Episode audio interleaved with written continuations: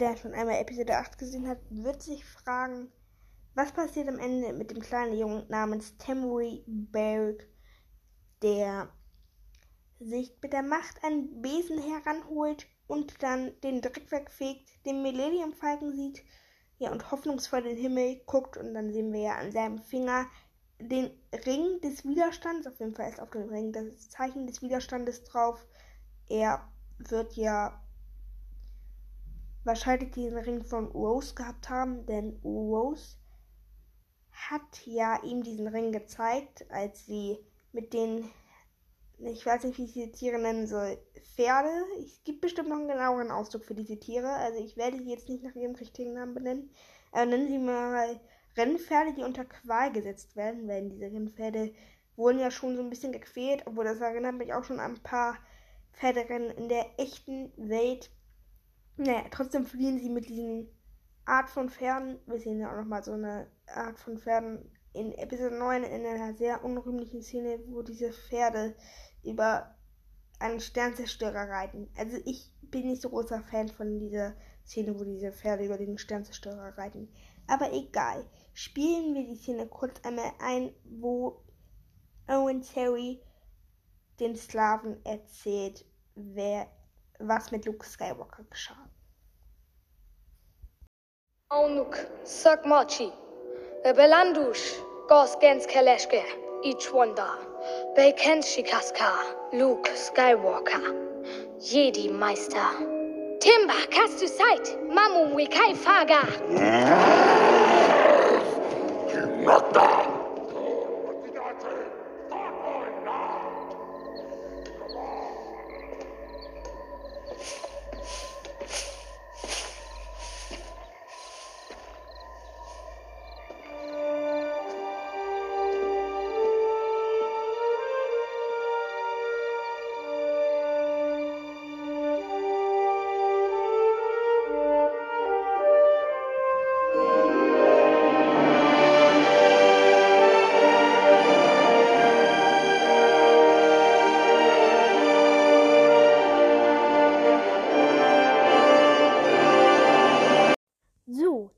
Stellt sich natürlich jeder die Frage, der am Ende Episode 8 gesehen hat, ja, was passiert jetzt mit dem kleinen Jungen? Wie geht's mit ihm weiter? Kommt er zu Way? Kommt er in Episode 9 vor? Man guckt Episode 9 und sieht, no, der kommt nicht vor.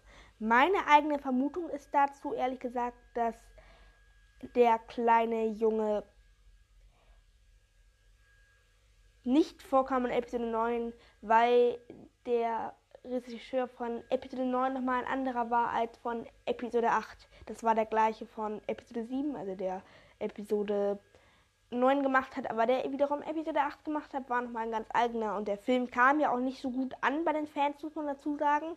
Ich finde ihn eigentlich ganz okay. Ich finde, er ist nicht der beste Star Wars-Film, aber ich finde ihn eigentlich ganz in Ordnung. Also da finde ich, gibt es auch ein paar schlechtere Star Wars-Filme.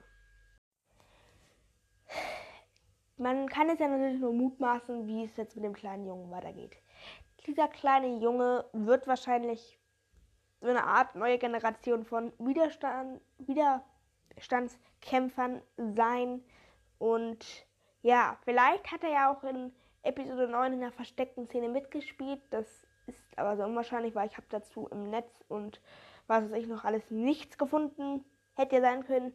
Aber ja, ich vermute einfach, dass dieser kleine Junge hinterher, Way wird wahrscheinlich einen Jedi-Tempel gründen und dann nochmal ihre eigenen Jedi-Regeln aufbauen.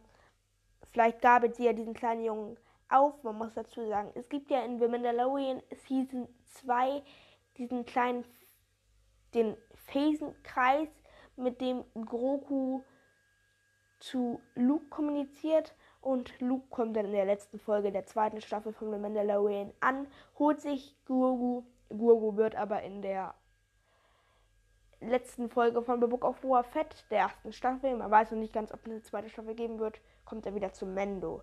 Die dritte Staffel von The Mandalorian wird im Februar nächsten Jahres erscheinen. Also 2023 im Februar.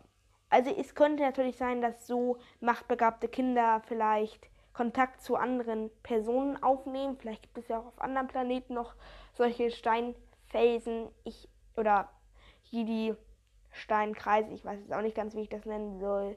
Ja, also ist schwer zu sagen. Ich könnte mir aber auch vorstellen, dass dort ein paar Kinder oder vielleicht auch schon Jugendliche zu Way finden werden. Grogu hat es ja auch geschafft. Doch der Regisseur Wayne John Johnson hat ja auch noch mal ein paar Worte zu dieser Szene zu sagen oder vielleicht können wir uns daraus ja mehr fischen und können dann noch mal etwas mehr mutmaßen. Also gucken wir uns gleich mal an, was er zu dieser Szene sagt. Wayne Johnson sagt zu dieser Szene, es geht hier hauptsächlich um Luke. Für mich zeigt es dies, dass der Akt Luke Skywalker seinen Mantel einer Legende wieder anzulegen. Nachdem er entschieden hatte, dass die Galaxis ohne diesen besser dran war, sehr viel größere Konsequenzen mit sich brachte, als 20 Leute in der Höhle zu retten. Johnson bezieht sich darauf, dass der Funke, welcher das Feuer entzünden soll, welches die erste Ordnung verbrennen soll, im Grunde kein anderer als Luke Skywalker selbst gewesen ist. Ryan Johnson sagt auch noch, nun verbreitet sich die Legende von Luke Skywalker, die Hoffnung in der Galaxis ist wieder entzünden worden. Ich könnte mir kein passenderes Bild von Hoffnung vorstellen als ein Kind, das mit seiner Actionfigur von Luke Skywalker spielt und davon inspiriert wird, erwachsen zu werden, ein Abenteuer zu erleben und den Kampf der Guten zu kämpfen. Jener Junge heißt übrigens mit vollen Namen Terry Blake, wie man in der, in der, in der illustrierten Enzyklopädie zum Film entnehmen kann. Übrigens, was ich hier vorgelesen habe, ist von Star Wars Union. Hier sind die Zitate von Ryan Johnson nochmal auf Deutsch. Ich glaube, die sind, stammen aus einem Interview. Naja, trotzdem, ich lese ja selten von Internetseiten vor, weil meiner Meinung nach kann das eigentlich fast jeder. Aber trotzdem ist das hier irgendwie notwendig gewesen. Wir wissen zwar jetzt nicht, was ist, wie es mit der Beziehung weitergeht. Es wurde zwar nach Episode 8 vermutet, dass der kleine Junge mit Way kämpft. Wäre vielleicht auch so gewesen, wenn Ryan Johnson auch Episode 9 gemacht hätte. Glaube ich. Ja, ich, es ist natürlich schwer zu sagen, wie das jetzt ist. Ich könnte natürlich sein, dass wir den kleinen Jungen nochmal sehen. Ich habe das schon ein bisschen gemutmaßt. Aber wir wissen ein bisschen was über der Vorgeschichte des Jungen. Denn dieser kleine Junge wurde von seinen Eltern auf Kantobite ausgesetzt, damit sich diese Eltern nicht mehr um das Kind kümmern müssen, sondern der Glücksspielerei hinlassen können und es genießen können, ihr Geld in Glücksspiele zu verballern. Doch nehmen wir die Szene nochmal ein bisschen genauer unter die Lupe.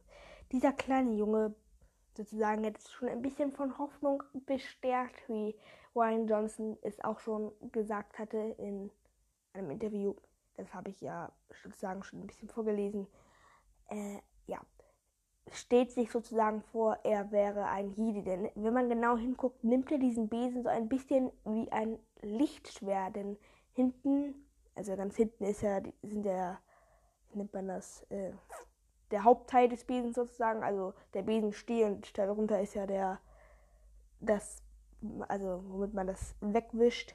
Und ganz hinten am Stiel nimmt er das, den Besen mit einer Hand fest und es sieht aus, als würde er ein Lichtschwert halten. Also ich vermute auch, dass das sehr an ein Lichtschwert angelehnt ist und er sich wahrscheinlich vorstellt, wie in dem Moment viele andere auf der Galaxis, dass er ein Jedi wäre. Er hat natürlich auch viel Potenzial dazu, dies zu werden, wo er ja mit Hilfe der Macht so ein bisschen es her ihn heran schweben lassen kann. Obwohl, ich muss dazu sagen, ja, also das mit diesem Macht heranschweben lassen, es können ja, also die, es gibt tatsächlich Kinder, die mit der Macht begabt sind. die wissen das nur nicht, deswegen sind sie halt gut im Pottrennen und sowas. Also Anakin hat ja auch nicht mit der Macht einfach versehentlich so einen Besen heranschweben lassen. Aber das muss man ja eigentlich schon etwas trainieren. Jetzt, wo man auch Obi-Wan Kenobi hat, da sieht man das ja auch schon, dass Obi-Wan ein bisschen Probleme hat nochmal, als er aus dem gekommen ist, Gegenstände mit der Macht hochzuheben. Aber, naja. Trotzdem erinnert mich das ein bisschen an Tom Riddle. Das erfahren wir in dem Band Harry Potter und der Halbblutprinz. Also ich hoffe mal, dass ihr euch auch ein bisschen für Harry Potter interessiert, aber ich will das jetzt nur mal als Beispiel nennen, denn Tom Moody, der zukünftige Lord Voldemort, kann eins, also diese ganzen jungen Zauberer, die noch nicht wissen, dass sie Zauberer sind, haben, wissen nicht ganz, was mit ihnen passiert und können die auch nicht so richtig selber anwenden, also zu kontrollieren. Auch Tom Woody konnte die schon. Also er konnte dafür sorgen, dass andere Schmerzen haben. Also er hatte das schon ein bisschen unter Kontrolle. Und dieser kleine Junge hat das ja auch unter Kontrolle. Und deswegen bin ich mir nicht so sicher, wie es mit diesem kleinen Jungen weitergeht. Also es könnte auch irgendwie sein, dass er zukünftig ein Sith Lord wird. Das ist jetzt sehr, sehr weit herausformuliert. Dabei hat er, sieht man ja auch dieses Hoffnungsprinzip, aber dass er schon alleine, ohne dass er es jetzt irgendwie trainiert hat, sich diesen Besen ranholen kann. Gut, vielleicht hat er ja auch einfach durch diese Geschichte so ein bisschen mitbekommen, wie diese Jedi das mit der Macht heranholen. Das erinnert mich jetzt auch mal an einen anderen Film. Sorry, dass ich jetzt so viele Beispiele nehme, aber jeder, der den Film kennt, Shang-Chi and the Legend of the Ten Wings, das ist ein Marvel-Film. Dort, also Shang-Chi ist so eine Art Kung-Fu-Kämpfer, konnte man fast sagen. Er wurde von seinem Vater unterrichtet. Der Vater ist übrigens sehr böse in, seinem, in dem Film. Ähm, ja, und die Schwester durfte nicht mittrainieren. Und deswegen hat sie sich abgeguckt und sozusagen selber gekämpft. Also sie hat sich das, hat er gesehen, was die gemacht haben und hat dann selber sich beigebracht, ihrer Meinung sogar noch besser. Also deswegen kann es so auf beide Seiten hinauslaufen, aber ich. Ah, ist schwer zu sagen. Also, das würde ich nur beides nochmal als Beispiele nehmen.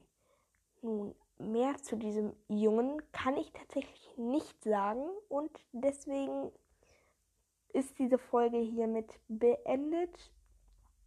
Vielleicht sehen wir in Zukunft diesen kleinen Jungen in Comics oder was weiß ich wieder. Dann werde ich natürlich sofort eine fortführende Folge machen. Dann werde ich der kleine Junge Episode 8 Folge Teil 2 machen.